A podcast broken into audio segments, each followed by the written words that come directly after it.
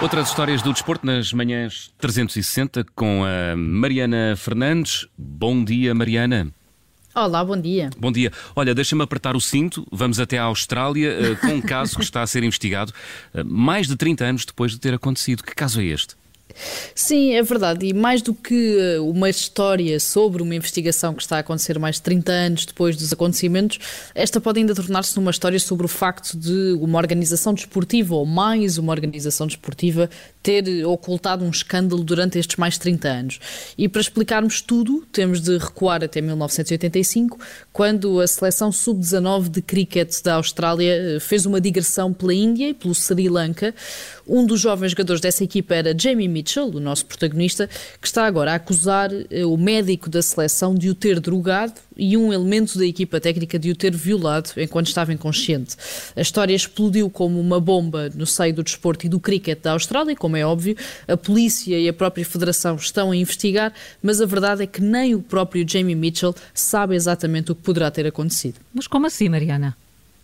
Bem, o que o australiano conta, 36 anos depois de tudo, é que o episódio ocorreu no último dia da digressão na Índia. Ele explica que se sentiu mal naquela noite e que foi ter com o médico da equipa que o injetou com uma substância que o deixou inconsciente durante 10 horas. Revela também que os colegas foram proibidos de o visitar no quarto, ou seja, que ficou eh, completamente sozinho e sem sentidos durante várias horas e que terá sido então nesse período eh, que terá ocorrido a violação.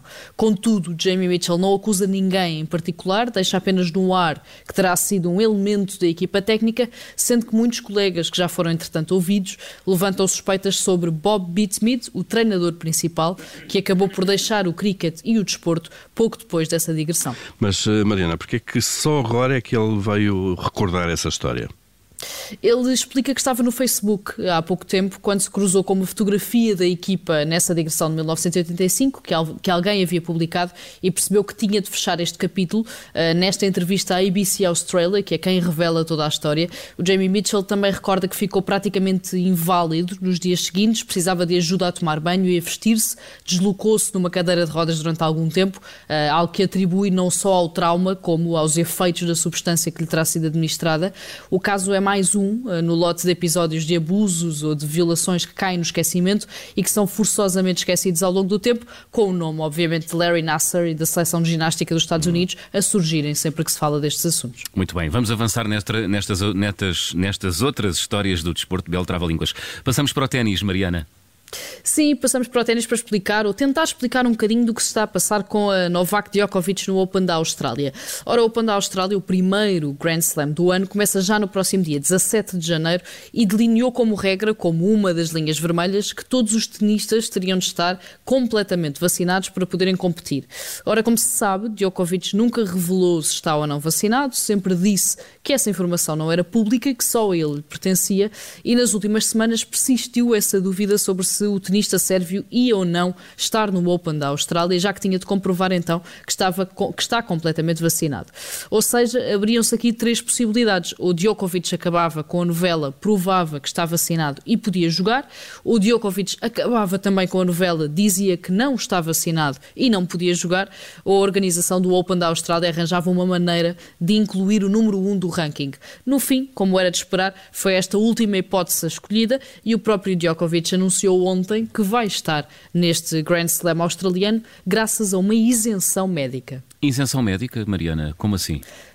Bem, ninguém sabe, na verdade. A hum. organização do Open da Austrália já detalhou, entretanto, que estas isenções médicas existem, que são atribuídas por dois painéis independentes que analisam as candidaturas e que já foram garantidas a outros tenistas anteriormente. Certo é que não é conhecido o motivo uh, desta isenção médica de Djokovic, ele que nunca revelou sofrer de qualquer problema de saúde, e as críticas a um eventual tratamento especial uh, já começaram a surgir, com a organização do Open da Austrália a garantir que não existiu qualquer favor especial ou qualquer facilitismo para o sérvio. A verdade é que, sem dizer se está ou não vacinado, Djokovic vai ao Open da Austrália e pode conquistar o 21 Grand Slam da carreira, um número que nunca ninguém alcançou e que o colocará num patamar definitivamente superior a Roger Federer e a Rafa Nadal, que têm 20 cada um. Uhum. Olha, e terminamos com uma entrevista. Sim, uma entrevista e uma sugestão também ao mesmo tempo, isto porque Christian Eriksen, o médio dinamarquês que colapsou durante um jogo do Euro 2020, falou pela primeira vez sobre esse momento e sobre as dificuldades e obstáculos que tem sentido nos últimos meses. Em entrevista ao DR1, um canal de televisão da Dinamarca, disse que recebeu flores no hospital e que não estava à espera de receber flores por ter morrido durante cinco minutos.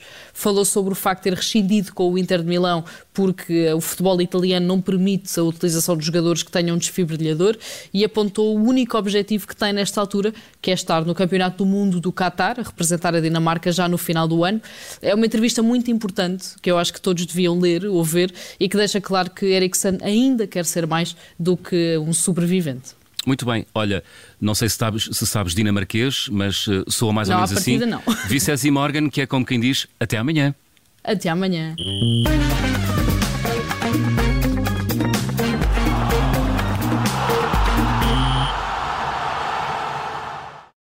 Obrigada por ter ouvido este podcast. Se gostou, pode subscrevê-lo, pode partilhá-lo e também pode ouvir a Rádio Observador online em 98.7 em Lisboa e em 98.4 no Porto.